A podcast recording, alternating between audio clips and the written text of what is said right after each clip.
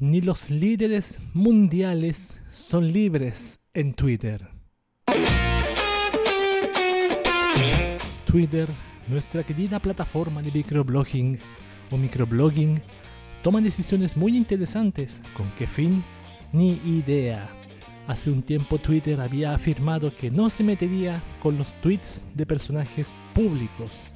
Esos tweets no serían borrados, sino que quedarían en evidencia para el, resto del mundo. Ahora se afirma lo opuesto. Hasta los líderes mundiales están advertidos de no amenazar o difundir información personal o sensible de otras personas. Las normas de la plataforma les tocará a ellos también, porque como afirman, ningún líder político está sobre las reglas. ¿Qué pasará con la cuenta de Donald Trump? ¿Será baneado, silenciado o bloqueado alguna vez? Si se cumplen estas normas, podría ser que sí, pero este personaje mueve mucho a Twitter. Veremos qué ocurre más adelante.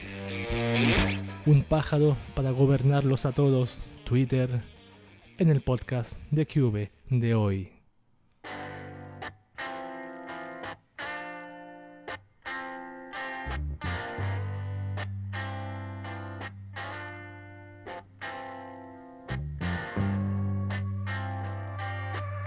Muy buenas a todos y bienvenidos una vez más a este podcast de Cube en un nuevo capítulo y absolutamente sano. Aplausos, no. Bueno, absolutamente sano no porque tengo mis problemillas genéticos de los cuales quizás algún día voy a contar. Y no, no es mi cola, mi cola de angora. Yo disfruto de esa cola. Me ayuda a conquistar a cubinas muy jóvenes. Bienvenidos al podcast de Cube, un podcast que les trae variadas cositas como por ejemplo tecnología, anime, internet, manga, Japón y conspiranoia, paranoia, 100% real, no fake, absolutamente oh yeah, motherfucker por mega, sin, con un solo link, eh, eh, un solo link sin crack, confirmado, online, subido y vuelto a subir una vez más. Ahí está, no se me ocurren más cosas. El dueño de esta calidad, vos, vos, vos, vos. Nada más y nada menos que Cube, el creador, redactor y editor de este podcast que les tiene un mensaje para ustedes. Tomen vitamina C. Sí, porque gracias a la vitamina C de algunas cositas que estoy tomando me siento mejor, por supuesto. Ahora sí estoy bien. Sinceramente no sé por qué me sentía mal Pueden ser muchas cosas. Pueden ser el dormir muy tarde. Pueden ser que esté comiendo un poco menos chatarra. Tú sabes que eso también trae consecuencias, la chatarra y, las bebidas y, las, y los refrescos azucarados, absolutamente azucarados. Bien, parte de eso que iba a contar una, una de esas cositas, excepto que ya estoy bien, ya estoy, estoy normal, entre comillas, saludable y ahora hago un podcast común y corriente como corresponde, con noticias, sección tecnología, anime, noticias interesantes, guía, internet y aplicaciones, el tema que nos convoca, anime y noticias de Japón como te adoro. Todo está en su, en su orden, como tiene que ser el menú del día de, de hoy, en el capítulo de hoy. Ahora como que últimamente no me acostumbro a contar cosas muy personales porque yo no sé si a alguien le interesa un poco de mi vida, aburrida vida personal. Aburrida vida, aburrida vida personal. ¿Le interesa a alguien mi aburrida personal? Pues es lo que me sucedió. Se me acaba de echar a perder mi parlante Bluetooth. Radio, un parlante con radio que es muy barata. Tiene buen sonido para, lo que yo quiero, pero se me echó a perder. Una pena. Tendré que seguir escuchando mi radio en el computador, que es un. No es un asco de sonido, pero es nada más que la perilla del, del volumen está chicharreando y eso a veces lo intento arreglar con, alcohol isopropílico, isopropílico, que es el que se evapora. Es alcohol que se usa en electrónica para limpiar los componentes, como los que limpié en mi computador, en mi computer cuando le hice mi, su mantención. Primera mantención en 5 años, o en, no, en más de 5, en 10 años creo que fue, 8, 9 años. Lo bueno que yo con esa mantención que le hice, por ejemplo, el cambio de procesador y el, y el uso de una nueva pasta térmica, ya nunca más se me colgó el computador. Eso es lo más impresionante, nunca más se me colgó. Será la pasta térmica, como dijo mi prima, mi prima youtuber, que era la pasta térmica el problema. Parece que sí, porque la pasta térmica que tenía cuando lo desarmé estaba bastante seca y aparte tenía un agujero en el medio. Es como que hicieron la, la técnica esa del, del círculo. En vez de aplicarla como grano de arroz, hicieron un círculo. Bastante mediocre, mediocre el técnico. Pero la grano de arroz basta y sobra. Yo lo hice bien poquitito. Y ahora miren, no se cuelga mi computador para nada. Nunca más tuve un cuelgue, nunca más, jamás, weón. Eso es lo más impresionante, lo que más me gusta de este nuevo procesador que tengo también, que es, me compré un Core 2 Quad. Quad, Quad, Quad, Quad, como 4. Tiene 4 procesadores ahora este computador. No tiene ahora, no es un Core 2 Duo de 2.95 GHz, 9.6 GHz. Ahora es un Core 2 Quad con 2.6 creo que GHz. Son 4 núcleos de 2,6 GHz. No hay mucha diferencia. Yo ni noto la diferencia, sinceramente, ni la noto. Instalé el sistema operativo de nuevo, instalé Debian con KDE como, es, como sistema de escritorio y se ve es distinto, pero es más, me gustó bastante el KDE. Lo que he hecho de menos yo del, del nombre es la sencillez, la simplicidad. El nombre yo digo más que como para, para, para servidores, se, se nota que es para servidores, no tiene muchas actualizaciones frecuentes este el KDE tiene un poco más de actualizaciones. Por ejemplo, lo acabo de actualizar ayer y ahora tengo dos paquetes a actualizar. Pero el Linux Mint que usaba antes era desesperante porque tenía tantas actualizaciones. Y lo peor es que yo actualizaba algunas cosas y ¡pum! algo no funcionaba, dejaba de funcionar. Yo sé que puede ser mi configuración, pero eso es, la gracia de Linux, o sea, probar, echar a perder, arreglar, investigar. He aprendido con Linux bastante computación, He aprendido cosas que no, no con Windows nunca aprendería. Con los siguientes, siguientes, siguientes. Aquí también hay algo si se está como volviendo al tema del siguiente, siguiente, siguiente aquí en Linux. No es todo solo, no es todo la línea de comandos, ni el bash, ni el ni la terminal, lo cual me interesa aprender a la larga para sentirme más hacker. Ya, terminemos de hablar de estupideces. Dejemos de hablar tonterías y vámonos con lo que estoy acostumbrándome a hacer, que es el, la localización, localización de las escuchas. O sea, saluda a la gente que me escucha este podcast tan, que me da el tiempo que no tienen, que me regalan gratuitamente, del cual me alimento y así expando el universo. Saludos en orden de porcentaje a México, a España, Chile, Colombia, Japón, Argentina, Estados Unidos e Irlanda. Creo que son los mismos de la vez pasada. Creo que son los mismos de la vez pasada, pero los porcentajes deben variar. Colombia, Japón, Argentina, México, España, Chile, Colombia, Japón, Argentina, Estados Unidos e Irlanda. Irlanda? ¿Quién está escuchando en Irlanda? Me pregunto yo. ¿Algún, no, no, no es lo que estoy pensando, algún gnomo, duende. No, es broma, es broma, no se enojen por favor. Vamos con la primera canción. Comencemos de una vez. Ah, qué lindo. Yui Ogura, Tinkling, Tinkling Smile. El ending número uno de Yamano Susume Second Season acá en el podcast de Cube.「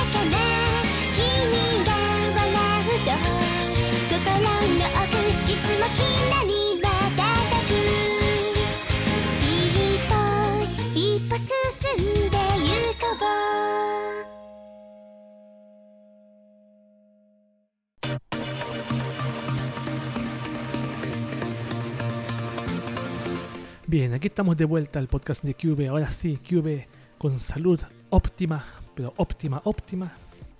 Para hablar de la sección que viene que es noticias de tecnología. Nuestro querido mundo tecnologizado e interconectado no es producto de la casualidad. Creado y perfeccionado a través de los años es una divertida herramienta que nos puede traer más de un problema o más de una noche sin dormir. Bienvenidos a las noticias de tecnología, señoras y señores. Vamos con noticias que tienen que ver con Facebook, como siempre, esta plataforma mundial, la cual casi, ¿cuánto? Casi un tercio de la población ya está adentro. A ver, son dos, cuatro, claro, puede ser un tercio de la población así bien al ojo, ¿qué es Facebook Lockout, el fallo de Facebook que bloquea cuentas de quien denuncia impostores? Veamos esto bajo el hashtag de gato Facebook Lockout. Durante las últimas semanas se han ido acumulando reportes de personas que, que, repiten un proceso que podría parecer inofensivo pero que deriva en el bloqueo automático de sus cuentas de Facebook. La historia es siempre más o menos la misma. El usuario recibe una solicitud de amistad de una persona que conoce acepta la solicitud, inician una charla y al poco tiempo descubren que se trata de un impostor que pide dinero a la persona que lo agregó.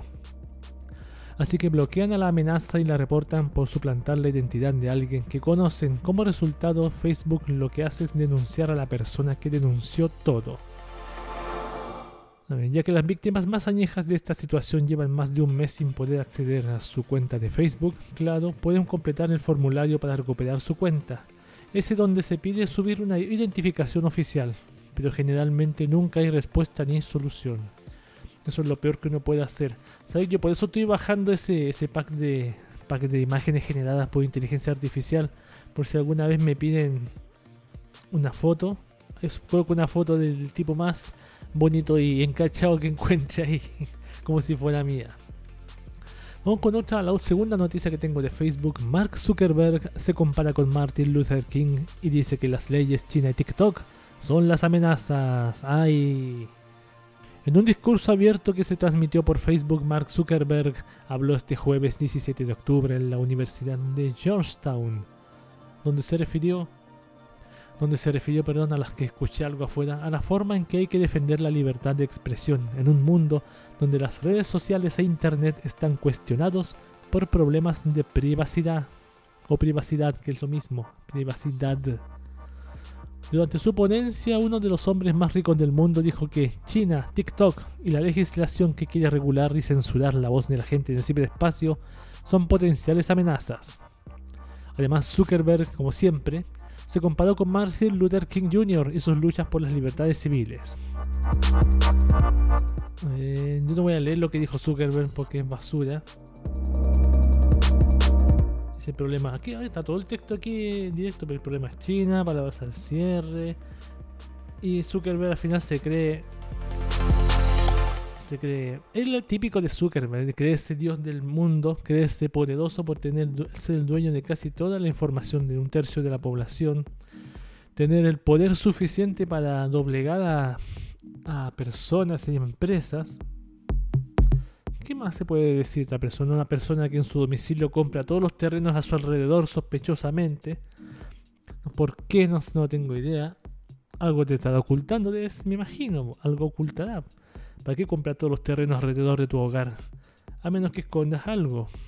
Tantas cosas que se pueden decir de este Zuckerberg, tantas cosas que se pueden acumular. A mí un día me gustaría hacer un podcast especial de todas las cosas, los cagazos de Zuckerberg. Yo había mencionado esto, pero va a ser una tarea titánica, así que algún día me atrevo a hacerlo o destripar la información de este tipo, pero todas sus cagadas para ver la forma en cómo trabaja este tipo de, personaje que no le interesa, no se son capaces de ponerse en los pies de otra persona, no tienen cero empatía, cero empatía con la gente.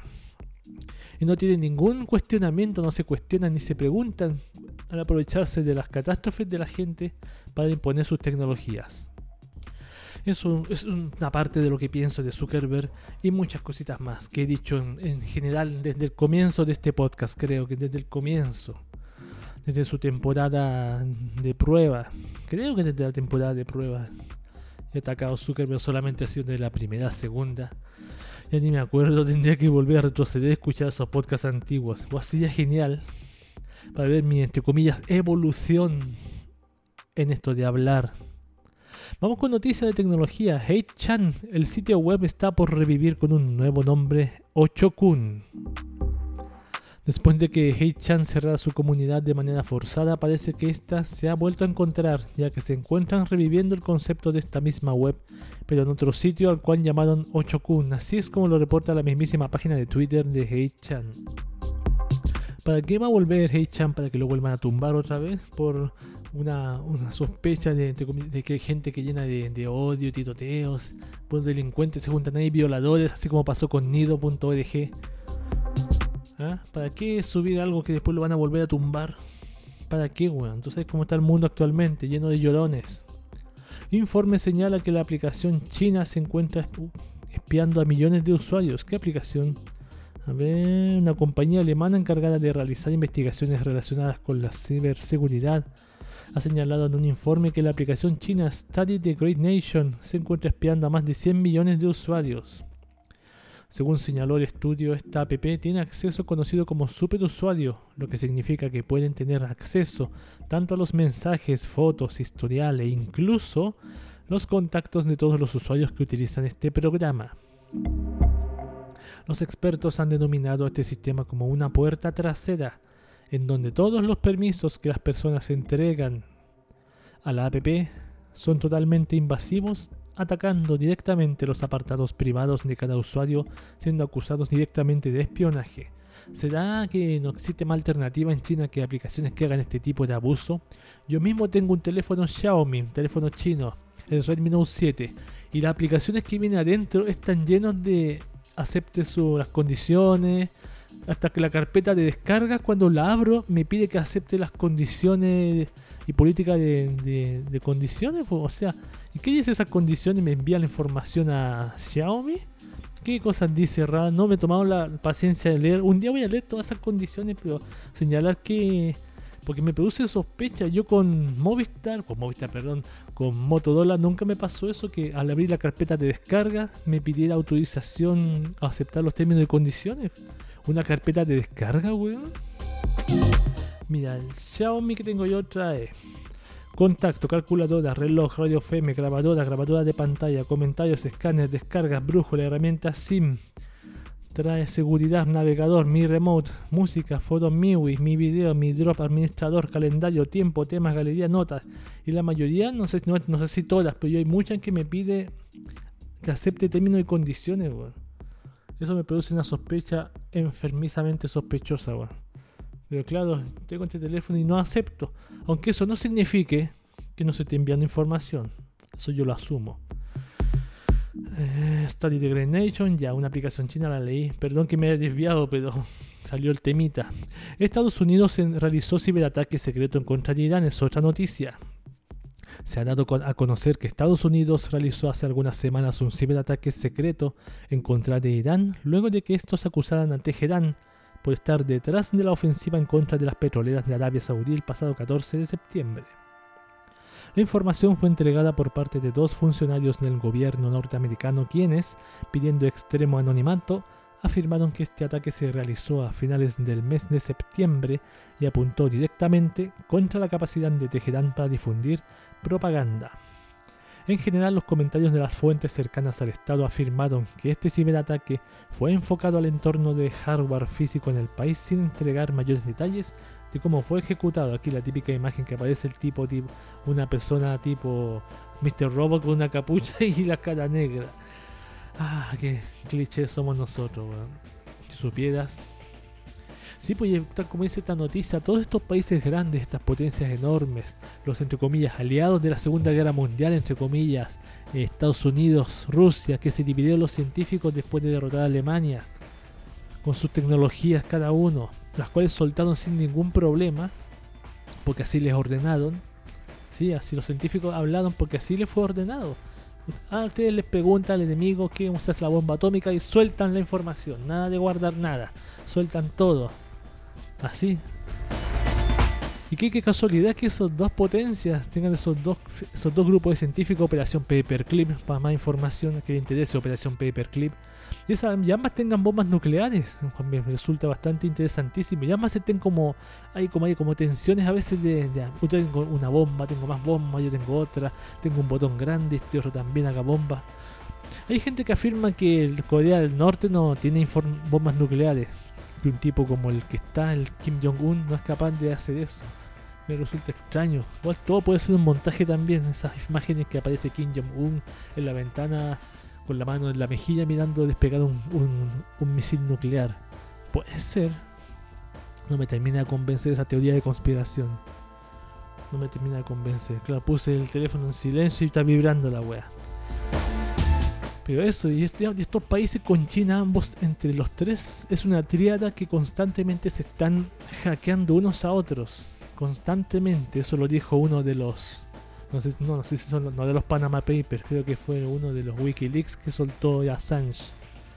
Se revela esa información. Vamos con más noticias. Se salva. Netflix sigue perdiendo suscriptores, pero logra ganancias en su último trimestre. Según revela el reporte de resultados para dicho periodo, Netflix cerró sus cuentas con un beneficio de 665 millones de dólares, lo que representaría una mejora, una mejora perdón, del 65% con respecto al mismo periodo del año anterior. Beneficio, mm, eso es lo que aumentaba, a ver. A ver, a ver, a ver, a ver. Ah, no, no entiendo cómo está este gráfico. No entiendo cómo está el gráfico, así no puedo hablar del gráfico porque está. No entiendo cómo está. Está hecho, está, está extraño. Tampoco quiero mentir. Cae gigantesco portal de pornografía infantil que se financiaba con los pagos en bitcoins de sus usuarios. A ver. Una operación masiva de autoridades de todo el mundo descubrió el portal Welcome to Video. En él se vendía el acceso a al menos 250.000 videos de pornografía infantil se calcula que todo el material alojado en él llegó a sumar los 8 terabytes. Todo el contenido era compuesto de escenas de claro abuso infantil, incluyendo violaciones violentas. De hecho, el portal animaba a sus usuarios a subir material. En la opción destinada para este fin se especificaba no subas pornografía de adultos. ¡Ay! ¡Wow! ¡Wow! claro ese portal, lo poco que ley te pedía que compartas material para ese, para que darte material y ya tenía un sistema de créditos. Tú compartías, te daban puntos y con eso podías descargar. así como van cayendo los sitios de, pornografía o de piratería o de venta de drogas en la deep web y también, ¿por qué no, en el mundo real? Se cierra Yahoo Groups y con ello gran parte de la historia de Internet en una movida que sorprendió a los más veteranos de Internet y las redes sociales, anunció que Yahoo Groups cerrará para siempre. Esta suerte de red social antes de las redes sociales, que mezcla mail y foros, es aún usada por mucha gente cuya comunidad encontró hogar ahí y no se ha movido desde ese entonces. Yahoo anunció que todo será removido y que no habrá forma de entrar a los foros después del 21 de octubre, a menos que tengas una autorización especial y todo el contenido será borrado el 14 de diciembre. yo nunca usé Yahoo Groups. Nunca, recién me entero que existe Yahoo Groups, te lo juro. Vamos con otra que dice Apple pisa fuerte e informa el porcentaje de usuarios que ya actualizaron a iOS 13. Apple informa que más del 50% de los dispositivos compatibles en el mercado ya están en esta versión del sistema operativo más o menos a ver, dice 50% iOS 13, 41% en iOS 12 y un 9% earlier. No sé qué significa earlier, earl, earl, como, ¿qué significa earl en inglés? Ah, no sé. No importa. Vamos con otra que dice en Google Maps ofrecerá desde ahora opciones similares a Waze. Maps ofrecerá desde ahora la entrega de información sobre accidentes, atochamientos en diversas partes de la ciudad, incluso entregará información con respecto a diversos controles de velocidad instalados en la ciudad que vivas. Apple 7 meses campeón consecutivo. Este es el ranking de las 10 empresas más valiosas del mundo. Por séptimo año consecutivo, Apple se lleva la corona por séptima vez consecutiva, generando una hegemonía que parece irrompible a pesar de lo que algunos gurús predicen siempre sobre que es el fin de Apple. Esa es como la frase de este es el año de Linux. Así que era el top 10 de las empresas más valiosas del mundo. Vamos a ver. Número 1, Apple. Número 2, Google. Número 3, Amazon. Número 4, Microsoft. Número 5, Coca-Cola. Ah, no dice empresas tecnológicas, son empresas comunes y corrientes. Ya, número 5, Coca-Cola. Número 6, Samsung. Número 7, Toyota. Número 8, Mercedes. Número 9, McDonald's o McDonald's. Y número 10, Disney. Wow. Wow, vamos con la última noticia que dice, ¿conoce WhatsApp Pay el arma secreta de Facebook para dominar el mercado? Así lo informa Quartz, donde amplían que la aceleración de este movimiento por parte de la empresa de Zuckerberg se debería a que su criptomoneda Libra, que tiene fines muy similares a los de WhatsApp Pay, estaría muy atrasada por falta de partners. Semana a semana el proyecto de Libra pierde apoyo y recientemente un gigante de Latinoamérica, Mercado Libre y su plataforma Mercado Pago, se retiraron de la comisión de la moneda de Zuckerberg, perdiendo así otra oportunidad de penetración en regiones específicas del mundo. Yo siempre repito lo que digo sobre Libra, un día se va a implantar mundialmente. Y ahí las empresas que se van van a volver corriendo le van a decir a Facebook, ¿puedo volver? Y Zuckerberg le va a decir, ya, pues, venga, con una sonrisa en la cara y, eh, absolutamente estúpida. Estas han sido las noticias de tecnología de esta oportunidad. Vamos con música Asian Kung Fu Generation, Rebright, el opening de... ¿Cuál es el número 1? ¿Qué opening este? ¿El 1, el 2, el 3? El opening número 4 de Full Metal Alchemist acá en el podcast de Cube.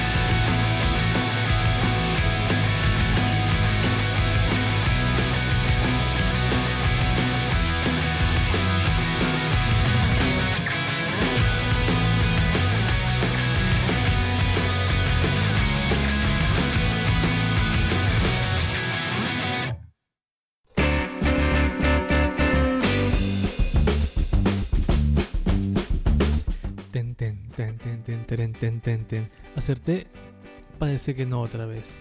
Bienvenidos de vuelta al podcast de QV, ahora con la sección que dice... Eh, ¿Cuál es? Noticias interesantes. Vamos con noticias interesantes ya, ya, ya. Podemos usar la tecnología e internet con fines productivos o con otro tipo de fines. Útil o inútil, es usted lo decide. Ya. Bienvenidos a las noticias interesantes. Vamos con la primera que dice: Episodio de Pokémon que causa epilepsia podría ser transmitido en Japón de nuevo. ¡Wow!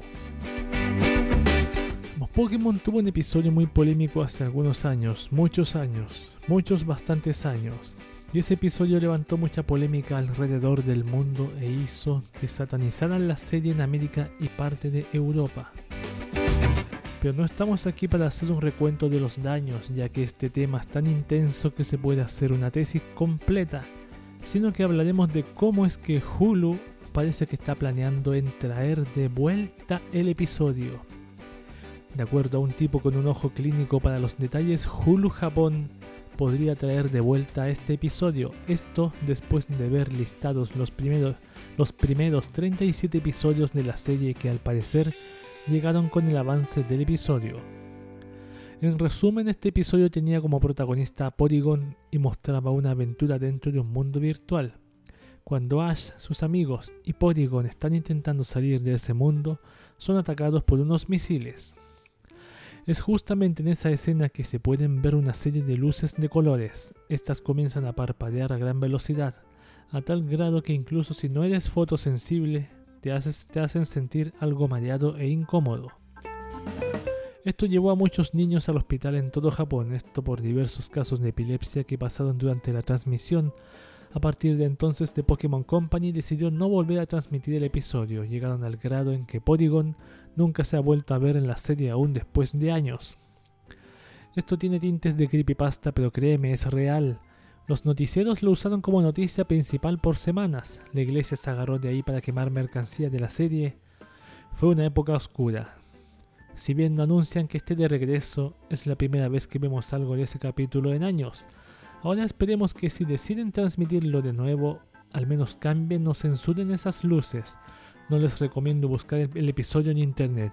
A mí me gustaría verlo porque yo siempre escuché a mis primos cuando veían Pokémon que el Ash ya tenía el Pokémon y de un día para otro se saltaron el capítulo en televisión acá en Latinoamérica, pero en Japón lo transmitieron. Y claro, me gustaría ver ese capítulo. Yo no soy, no tengo nada que ver con la epilepsia, pero si es incómodo lo voy a ver igualmente. Me gustaría verlo y quizás lo comente. Vamos con otra noticia interesante. Dice, demandan a, Fortnite por ser más adictivo que la cocaína. Fortnite, uno de los juegos más populares de la actualidad, ha sido demandado por ser más adictivo que la cocaína. La particular denuncia colectiva fue presentada en Canadá, donde argumentan que este juego es severamente dañino a lo largo del tiempo para las personas que lo utilizan. Uno de los argumentos más llamativos de la demanda es que la utilización excesiva de este juego aumenta la producción de dopamina en el cuerpo, el cual es un neurotransmisor que está relacionado con la sensación de gratificación en las personas. La demanda continúa alegando que este juego fue creado con una intención oscura detrás, ya que su esencia es hacer adictas a las personas, causándoles un daño tanto social como cerebral a largo plazo. Entre los riesgos causados por el juego según la demanda se encuentran poca socialización, dejar de comer y evitar hábitos comunes como la ducha, por ejemplo. Según palabras del abogado a cargo de la demanda, los desarrolladores de Epic Games solicitaron en su momento la presencia de psicólogos para aumentar la adicción al juego, algo que es grave si es que logra ser aprobado y comprobado por los tribunales en Quebec. Finalmente, si la demanda es aceptada, puede que Epic Games tenga que pagar multas millonarias debido al daño gravísimo que supuestamente está causando a las personas con el desarrollo de este juego. Esos mismos síntomas que se leen acá, por ejemplo, ¿dónde está? La, producción de dopamina lo hace también muchas cosas. La pornografía también. Y nadie demanda la pornografía. Nunca he leído a alguien demandando a un país la por demandando la pornografía. Pero Fortnite sí, pues Obviamente los juegos se tienen que hacer para que suceda eso, si no los juegos no son exitosos, tienen que, tiene que gustarte jugarlo, tiene que jugarlo y seguir jugándolo, como me pasaba a mí con Minecraft, por ejemplo. Vamos con la última noticia, HP Robocop, el robot que patrulla las calles de Los Ángeles, fue muy grosero con una mujer que le pidió ayuda. Robocop ha llegado a las calles del condado de Los Ángeles, pero no es el de la película de 1987. Se trata de una serie de vigilantes artificiales que ha adoptado la ciudad de Huntington Park. Sin embargo, al parecer no está cumpliendo bien su trabajo. El nombre completo de estas máquinas es HP Robocop. Hace meses están patrullando algunos parques y zonas concurridas con el fin de que los ciudadanos se sientan más seguros. Esto gracias a elementos como su, sistema, elementos como su sistema de cámaras de video en alta definición 24/7. Estas le permiten una vista de 360 grados y toman al menos 1200 cuadros por minuto. Además pueden alertar a las autoridades en caso de alguna emergencia, o eso se supone que hacen. Recientemente una mujer requirió la ayuda de una de estas máquinas. Dicha persona observó una riña callejera en el parque, por lo que acudió al HP Robocop más cercano que encontró, ya que tenía una etiqueta de policía. Según cuenta, oprimió el botón de emergencia varias veces. La única respuesta que obtuvo del robot fue apártese del camino. Ni siquiera agachándose para mostrar su cara ante las cámaras funcionó. Simplemente este siguió su camino y la ignoró sin prestar mucha ayuda. No tuvo más opción que llamar por sí misma a la policía que llegó 15 minutos después de acabada la pelea. Ante el incidente, el departamento de policía de Huntington Park aclaró que los HP Robocop todavía no están conectados con sus servicios de emergencia. En cambio, el botón de emergencia solo comunica con Nightscope, la compañía que los fabrica. Según cuenta la empresa, todavía se están desarrollando protocolos para este sistema, por lo tanto estos robots todavía nos sirven como herramientas para combatir el crimen. Así que el robot no sirve todavía, así que ¿para qué servía ese robot entonces? Apretar el botón, contactado con los técnicos. ¿Para qué servía exactamente? ¿Para que lo vengan los técnicos a repararlo? ¿Para qué? Bueno, no entiendo. ¿Para vigilar solamente? Ah, pareciera que sí. Y dejamos las noticias interesantes y nos vamos ahora con IA, Internet y aplicaciones, porque tengo una aplicación que les voy a enseñar, les podría interesar. Allá voy.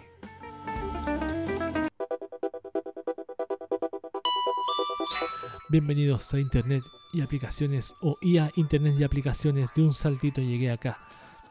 Vamos a leer de qué trata esta sección Dice, un sitio web con ese servicio que tanto deseabas o una aplicación que puede hacer que tu teléfono móvil estalle, a menos que sea un Samsung.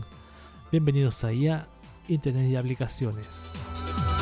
Sí, sin aplausos, por favor. Oh, me pica, me pica la axila. Vamos con IA Internet y aplicaciones. Les voy a recomendar una app que he estado usando últimamente. Yo no sé si para todos será esta aplicación algunos que les guste la tecnología quizás le interese. Una llamada Grasshopper. Grasshopper es una app creada por Google al área 120, un área especial que tiene Google para crear cositas muy creativas e interesantes. Y les leo de qué trata. Dice, nunca fue tan sencillo aprender a programar. Grasshopper es una aplicación que nos permitirá aprender a programar de forma divertida y sencilla. Una app pensada para novatos en programación que quieran dar sus primeros pasos en este aprendizaje gracias a su amigable interfaz y ejercicios muy visuales que ayudarán en esta tarea. Esta herramienta se concentra en JavaScript y aprenderemos este lenguaje a través de pequeños juegos. Tras responder unas preguntas para descubrir nuestro nivel de conocimiento sobre programación, nos pondremos a resolver acertijos a través de código algo similar a lo que podemos encontrar en otras apps de aprendizaje como Duolingo y que se concentran en enseñar de forma divertida gracias al uso de la gamificación. Resolveremos estos ejercicios de forma muy intuitiva ya que todos lo realizaremos con unos pocos toques en la pantalla. Siempre tendremos parte del ejercicio solucionado para que podamos servirnos de ello para completarlo y así ir aprendiendo poco a poco. Grasshopper es una herramienta genial para aprender JavaScript, una app ideal para principiantes y con la que iremos obteniendo conocimiento de manera progresiva. Podremos establecer un plan de, aprendizaje para recibir notificaciones según nuestras posibilidades. Grasshopper es una app, ahí voy a leer más detalles en la Google Play porque aquí no hay mucha información. Ya, aquí tengo la app en Google Play. Grasshopper es una aplicación que tiene 4,6 estrellas en Google Play con 16.000 reseñas. Pesa 19 MB al momento de la descarga. Calificación E para todos. Y un más de un millón de descargas tiene en total. ¿Cuántas tiene? No dice aquí. 4,6 eh, ya. Vamos a leer más detalles de la app final dice versión 2.23.0, actualización 9 de octubre de 2019. Descargar más de un millón de descargas. Actualizar tamaño 18.9, ofrecido por Área 120, una sección en Google. Lanzamiento 20 de junio de 2017 y permisos de la app. Vamos a ver almacenamiento y otros. No son muchos. Yo he probado esta app hace una semana exactamente y, me ha gustado. Eh, es como una especie, como dice ahí, de Duolingo, pero que tiene que ver con, la, el uso de, la enseñanza de la, lo básico de la básico y mucho más que lo básico de la programación, cosa que yo estoy aprendiendo hace poco en un curso. Esto me ha ayudado a refrescar esos conceptos, a aprender a repetir esos conceptos. Es un complemento para aprender a programar cuando estás en la fila del banco, en o en la, sala de espera del hospital, por ejemplo, o en cualquier otra parte, puedes usarlo así como tal como usas tú con Duolingo, pero con programación Grasshopper. Ah, está, está en inglés, sí, esta app está en inglés, pero para mí es un inglés no muy complicado porque igual entiendo lo que quiere decir. No es un curso para aprender a programar obviamente, pero te introduce muy bien en el tema. Te introduce el tema de la programación con sus partes, los for, los los if, los ciclos, los condicionales, las operaciones y eso. Ahí yo le recomiendo esa app, el que le interese que la use, yo la voy a dejar aquí el link en la cajita de comentarios del podcast para que usted lo descargue desde mi cuenta de Mega habilitada para ello. Grasshopper, te, te interesa aprender a programar porque eso es uno de los trabajos del futuro que tiene que ver con la tecnología y podría ser uno de los más bien pagados que existen a largo plazo. Miren, terminamos con lo que es noticias, perdón, noticias interesantes y a internet y aplicaciones. Nos vamos con música. Esto es Nano.ripe, Nanaido Billori, el opening de Nondon Billori acá en el podcast de Cube.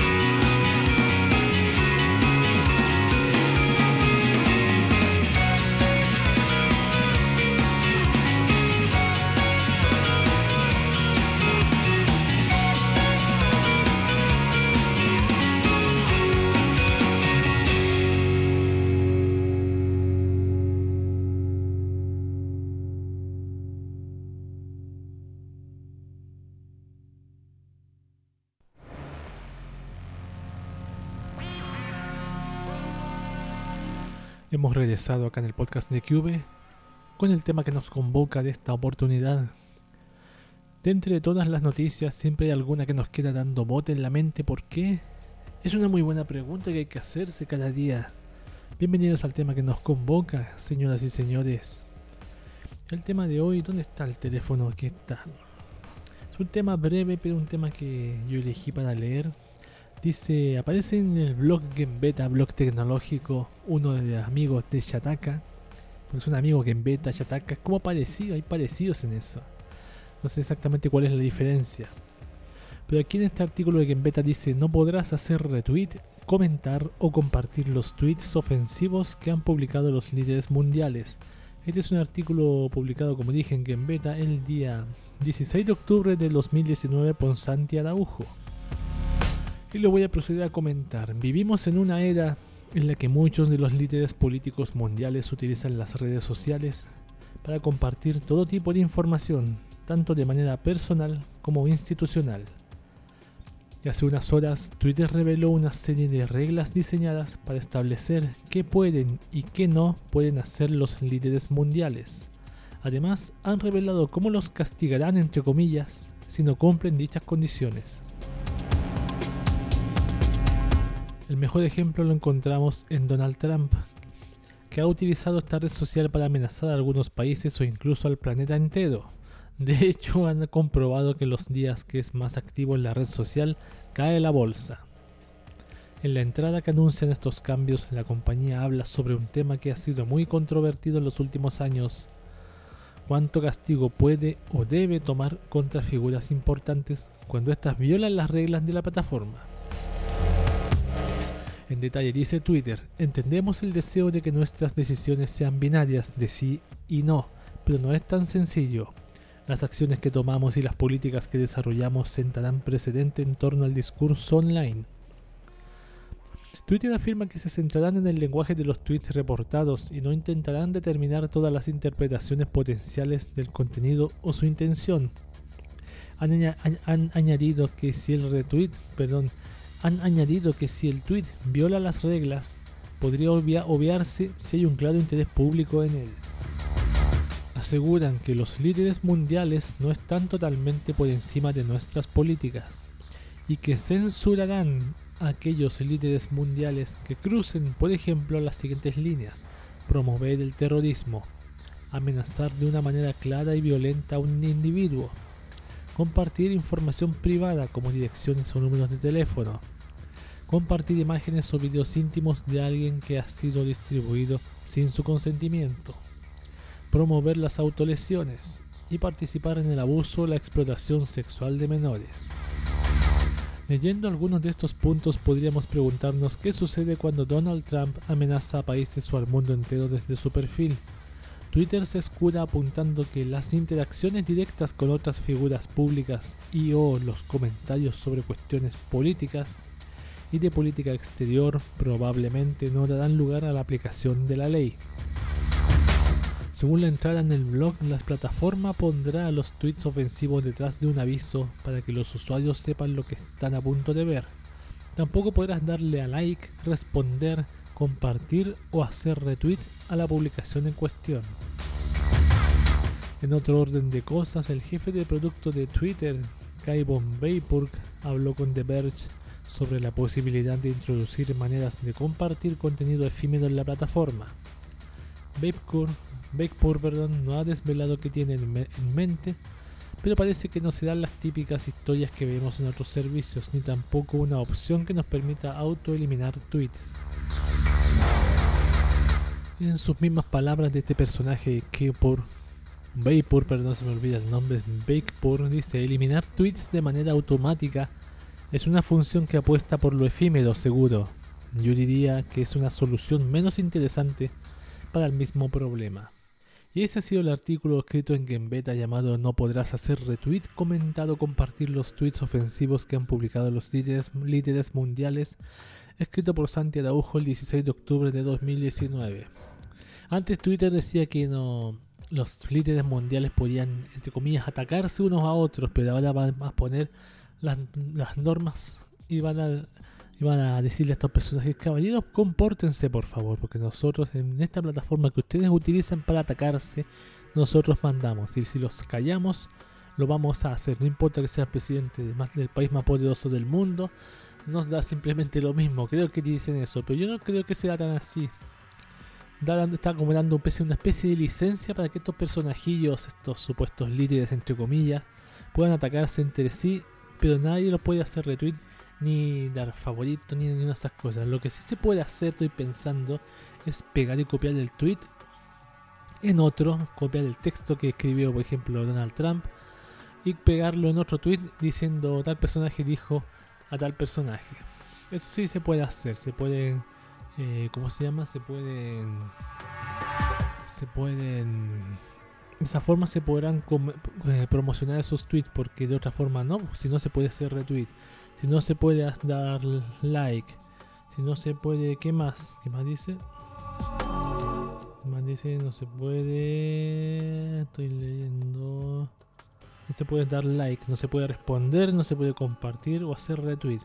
O sea, tal persona va a emitir ese tweet y tú podrás solamente verlo si sigues a esa persona, pero no porque otra persona le hizo retweet. ¿Qué onda con esto? ¿Qué onda con esto? ¿Qué le pasa a Twitter? No, no lo sé exactamente. Están aburridos o quizás tomar la decisión equivocada al permitirlos a ellos pelearse entre sí. Pero claro, hay gente que amenaza, amenaza de muerte. Yo no veo que le estén borrando la cuenta. Aunque a veces me dedico a denunciar ese tipo de cuentas, pero yo no veo que desaparezcan. Y bueno, para que estamos con cosas tampoco lo he comprobado, así que yo tengo anotado hace poco unos, cuentas de Twitter. Siempre que veo una cuenta de Twitter que amenaza, la anoto aparte. Y un día me dedico a, reportar esas cuentas por X motivo. Pero tengo que comprobar también, me falta ese detalle de comprobar. Este ha sido el tema que nos convoca esta oportunidad. Un comentario de Twitter, sus políticas raras.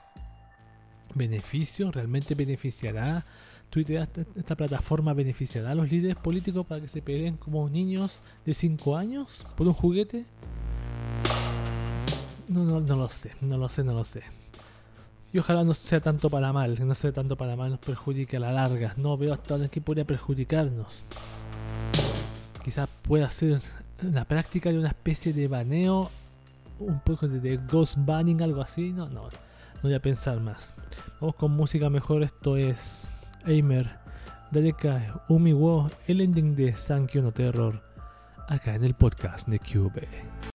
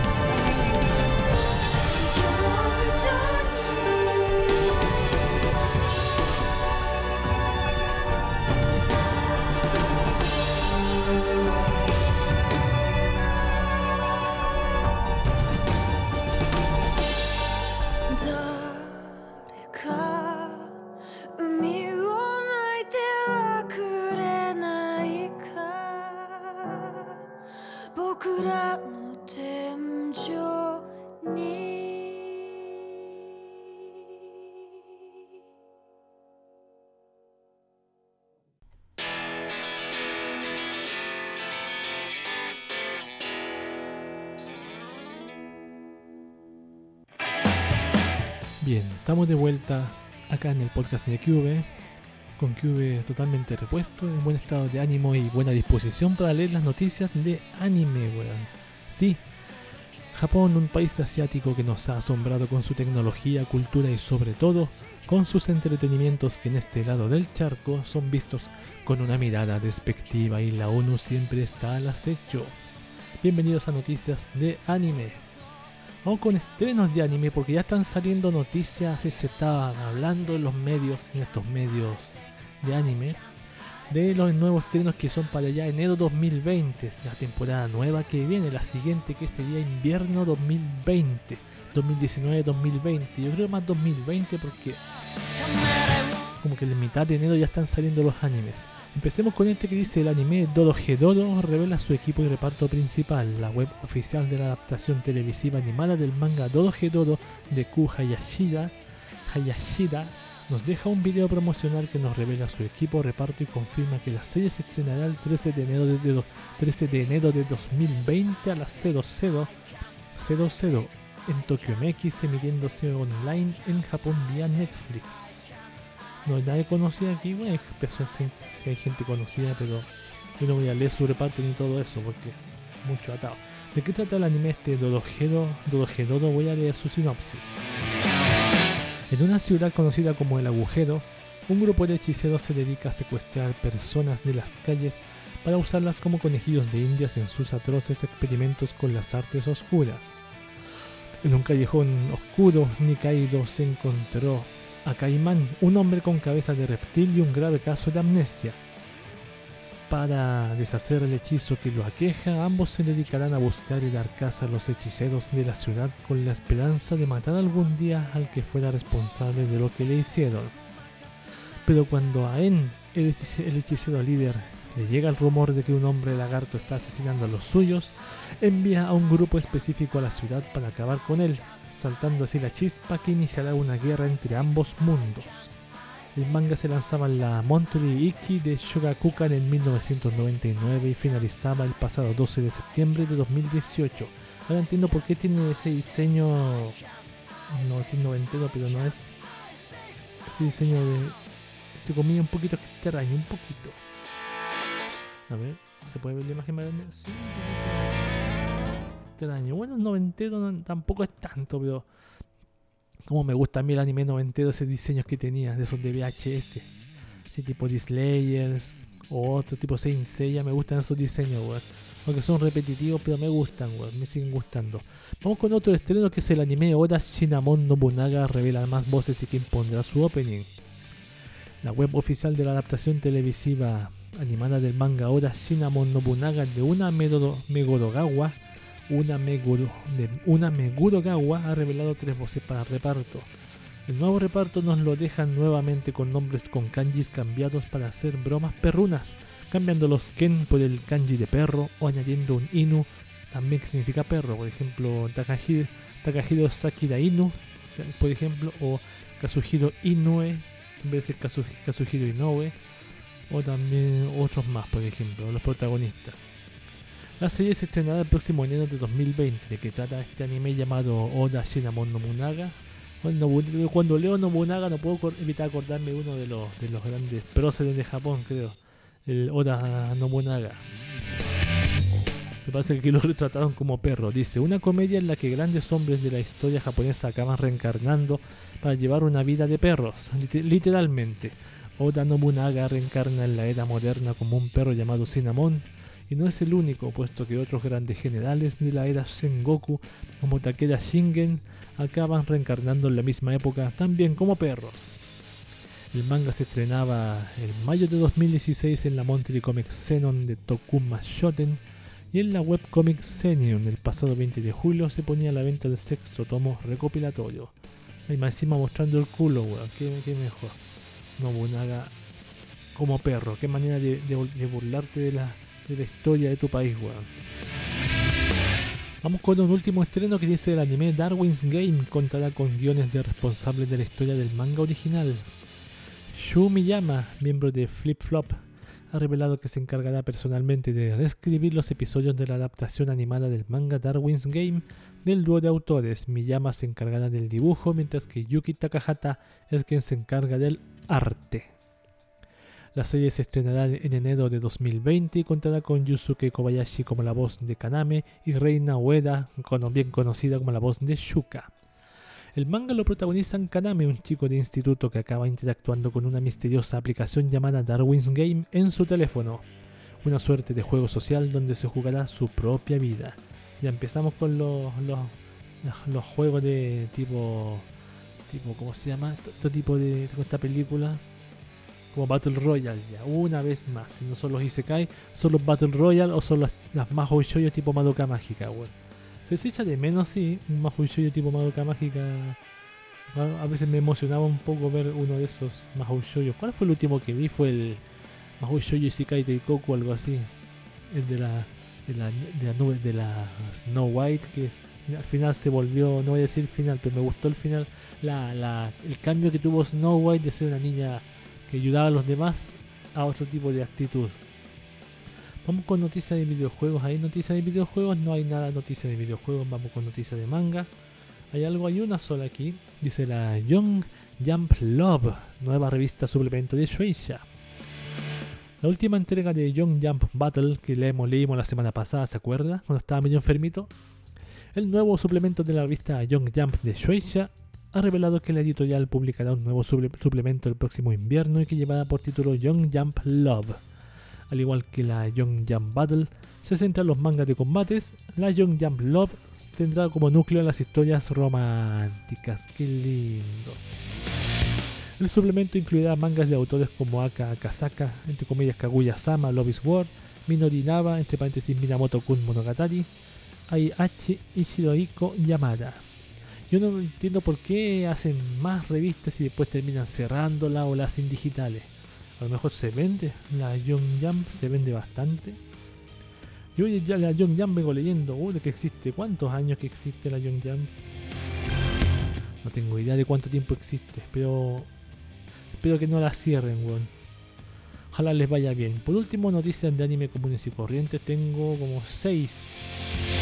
Vamos a leer. Studio Dean animará las nuevas películas de Sailor Moon Eternal. Antes era Toei, ahora va a ser Dean. La web oficial del nuevo proyecto cinematográfico de dos partes de Sailor Moon Bishoyo Sens Senseji Sailor Moon Eternal o Pretty Guardian Sailor Moon Eternal ha revelado que Studio Dean se encargará de animar el filme junto a Toei Animation. Ah, junto a Toei Animation. No es que se cambió el estudio no por otros, sino va a ser apoyado por Dean o DEEN. La primera parte se estrenará en cines japoneses el próximo año 2020 en Japón. Ya, ya, ya, ya, ya. A ver, esta cuarta parte de la adaptación animada se anunciaba en el mismo evento que hoy mencionamos, pero en 2017, revelándose entonces como un proyecto cinematográfico de dos partes que cubriría el arco de Dead Moon del manga original. Wow, Sailor Moon sigue ahí, ahí dando power. Las chicas mágicas, las majochoyos.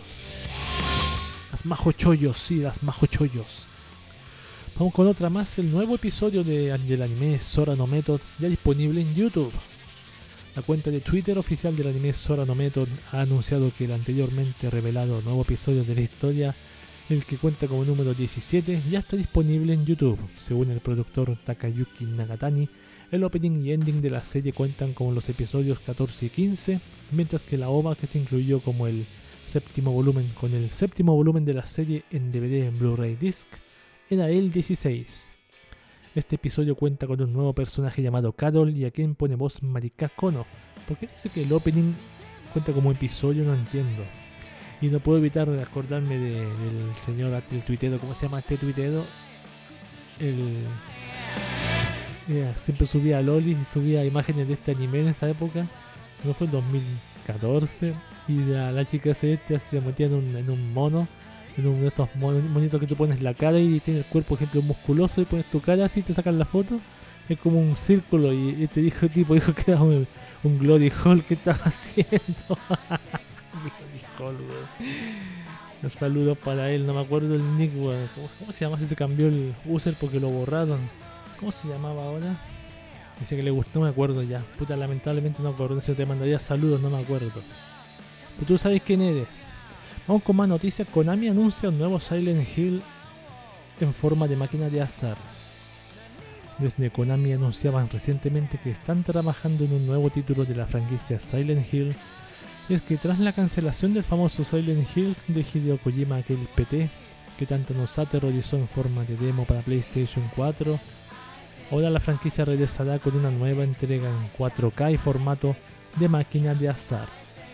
La compañía presentaba la máquina como antesala a la Global Gaming Expo que se celebrará el del 15 al 17 de octubre en Las Vegas, Estados Unidos, y donde se podrá ver la máquina en primera persona.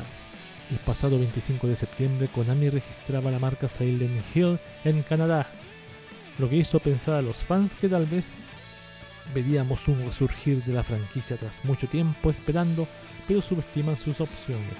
Una máquina de azar, weón. Bueno es lo que hay.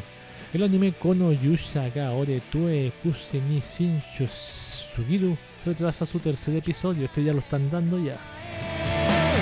La web oficial de la adaptación televisiva animada de las novelas Kono Yusha ga Ore Tue Kuse ni Shinshu Sugiru. Este héroe es invencible pero demasiado cauto. Si yo de ese anime lo hablé, bastante, suena bastante cómico. De Light to Chihi ha revelado que el tercer episodio de la serie se retrasa.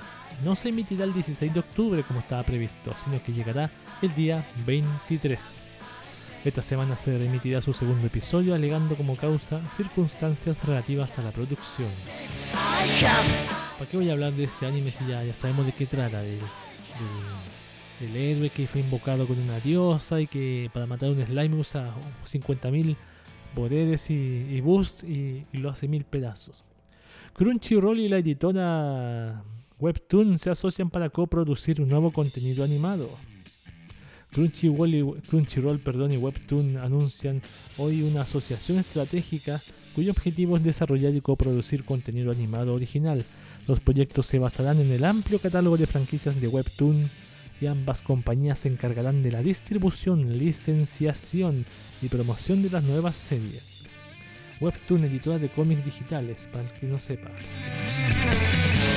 ¿Qué se resultará de esto? ¿Más franquicias conocidas o desconocidas?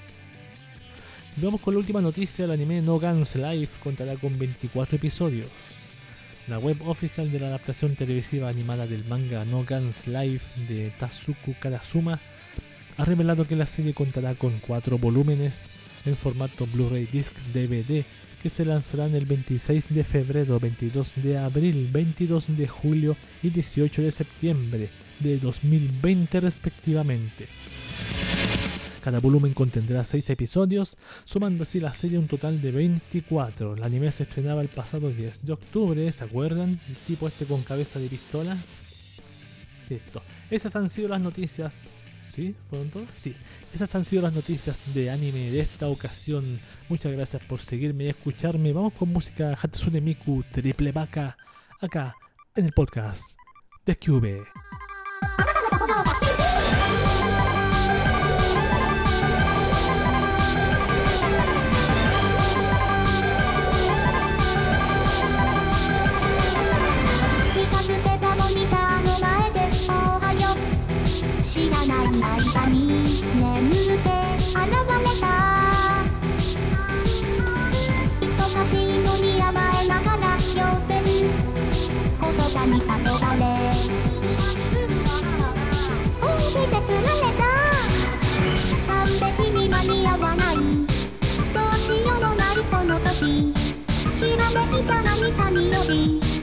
組み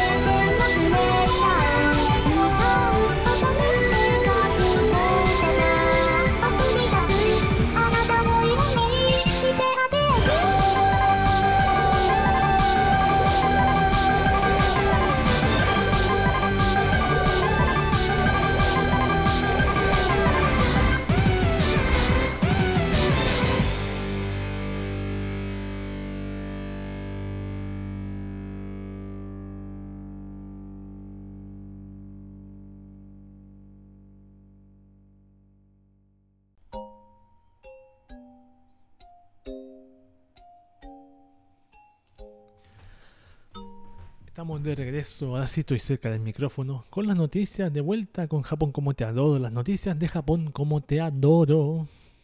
Dice, un país considerado uno de los más seguros del mundo también tiene sus cositas únicas y preocupantes. Nadie se salva, ni siquiera los mismos japoneses. Vamos a leer noticias de Japón como te adoro. Como siempre partimos con alguna tragedia aquí. ¿Qué está pasando? Ahora sí, en este momento ya allá mismísimo. Dice, número de muertes por el tifón en Japón sube a 80 y 4.000 siguen en refugios. El número de muertos por el tifón Hagibis ha subido a 80 en Japón, mientras que 10 personas están desaparecidas, informó la agencia Kyodo. Hasta el domingo alre- alrededor de 4.000 personas no han podido retornar a sus hogares y están alojadas en centros de evacuación. El número de viviendas inundadas o dañadas por el tifón asciende a 56.753. Además, más de 78.000 casas no tienen agua. El primer ministro de Japón, Shinzo Abe, visitó Nagano, una de las prefecturas más afectadas por el tifón, y se comprometió a realizar todos los esfuerzos posibles para hallar a los desaparecidos y restaurar la infraestructura dañada. Abe ordenó a los ministros de su gabinete que usen los fondos de reserva de este año fiscal de aproximadamente 500 mil millones de yenes, equivalente a 4.600 millones de dólares, wow, para dicho fi- fin, para dicho fin según la NHK, wow, qué cantidad la reserva que tenían ahí, weón. El gobernante japonés hizo hincapié en los daños causados por el tifón a los cultivos agrícolas, tiendas, fábricas, maquinaria y viviendas. Wow, 500 mil millones, 4.600 millones de dólares. Un dólar acá está como a 700 pesos chilenos. Wow, la cifra es impresionante, weón. Bueno, Shin Suave se metió la mano al bolsillo. Se metió literalmente, rompió el bolsillo, lo metió demasiado adentro. Nada que quejarse nadie. Vamos con otra noticia de orden social. Dice, el número de casos de Ijime supera al medio millón en Japón, un máximo histórico. El número de casos de Ijime o Ijime en las escuelas de Japón en el año académico 2018 alcanzó una cifra récord de 543.933 según el Ministerio de Educación informó Mainichi Shimbun. El aumento con respecto al año académico previo fue de 129.555. Con holgura fue en las escuelas de primaria donde se reportó el mayor número de casos de bullying en el año académico 2018, 425.844, casi el 80%. En 602 casos hubo graves daños físicos o psicológicos. El abuso verbal y las burlas representaron el mayor número de casos de Ijime, Ijime 62,7%. Ahora bien, el hecho de que la cantidad de casos reportados haya aumentado no significa necesariamente un crecimiento del Ijime en Japón. El alza estadística se atribuye en parte a la entrada en vigor en 2013 de una ley contra el bullying, que exige que a las escuelas que informen sobre este flagelo. En el año académico 2013, el 47% de las escuelas en Japón no reportaron ningún caso de Ijime. En 2018 la tasa se, redu- se redujo a 18,2%. Por otro lado, el número de suicidios aumentó a 332, 82 más que el 2017, y en la mayoría de casos, 194, se desconoce la razón del suicidio. En 9 de ellos se sabe que el Ijime fue la causa. Sea, el bullying en Japón, allá en las escuelas, es, no sé si uno va a decir normal, pero se está reduciendo bien, pues bien por Japanese, bien por Japan, por Nihon. Voy a leer la última noticia, una más común, no tan trágica, que dice Mercado de objetos perdidos en trenes en Japón, precios más baratos. Todos olvidamos cosas en el transporte público, desde paraguas hasta billeteras con mucho dinero dentro, perdidas, perdidas que pérdidas que podríamos lamentar mucho, perdón, pérdidas que podríamos lamentar mucho. En Japón, sin embargo, es muy probable que podamos encontrar nuestras pertenencias en las oficinas de objetos perdidos en las estaciones de tren. Ahora, si bien muchos reclaman sus objetos perdidos, otros, por alguna razón u otra, no. Y los artículos no pueden almacenarse para siempre, así que después de un cierto periodo son retirados y subastados a vendedores independientes. Estos, a su vez, los venden al público en mercados de artículos perdidos. ¿Vale la pena ir a esos sitios? Sí, por lo que relata el sitio Sora News 24, siempre ahí metido en la nariz, que visitó, menos mal que no fue Mainichi Shimbun, que visitó uno de estos mercados y encontró artículos baratos que se comercializan desde 50 yenes, 0,46 dólares. Como era de esperarse, la tienda tenía muchísimos paraguas a la venta, de una gran variedad de colores, diseños y calidad. Los más accesibles, menos de 100 yenes, casi 0,92 dólares. Había paraguas de marca que obviamente estaban muy por encima de ese precio, pero que aún así eran más baratos que los nuevos. También se vendían auriculares a solo 80 yenes, 0,73 dólares. Otros de la marca Bose con estuche y cargador costaban 13.000 yenes o 119,5 dólares. Los nuevos se venden por aproximadamente 26.800 yenes a 246,4 dólares, para que hagas una cuenta. Una cámara digital Sony se vendía por 18.750 yenes, que es equivalente a 172,4 dólares. Y un reloj de marca se ofrecía 11.000 yenes, que son 101,1 dólar o dólares. En esta, tienda, en esta tienda se encuentra todo lo que uno imagina que pierde la gente: gafas, lapiceros, libros, correas, billeteras, etc. Pero también un coche triciclo para bebés, una guitarra y un par de zapatillas salidas por solo 2.000 yenes, que son 18,3 dólares. Ahí se pierde de todo. Bueno, es normal que se pierdan cosas porque hay teléfonos móviles, ¿por qué no? ¿O sí? No leí teléfonos móviles, quizás lo que más tienen en sus manos los japoneses son teléfonos móviles, con sus juegos como Love Live y muchos más. Estas han sido las noticias de Japón, como te adoro, y este ha sido el podcast de QV de hoy, el fin. Si llegamos al fin, qué pena. Pero estoy bien, estoy contento de hacer un podcast nuevo y que ese, ese pequeño problema de salud que tuve no pasó a mayores. Recordar que este podcast se, se sube y se distribuye por Evox, una plataforma de mediana calidad, por Castbox, una plataforma de calidad promedio, y también el canal del podcast de QV en Telegram para que lo descargue con sus cancioncitas aparte. ¿Qué más tengo que afirmar? No, sé, no me acuerdo qué más. Mi nombre es QV y este ha sido el podcast de QV. Nos vemos en el siguiente capítulo. Au revoir.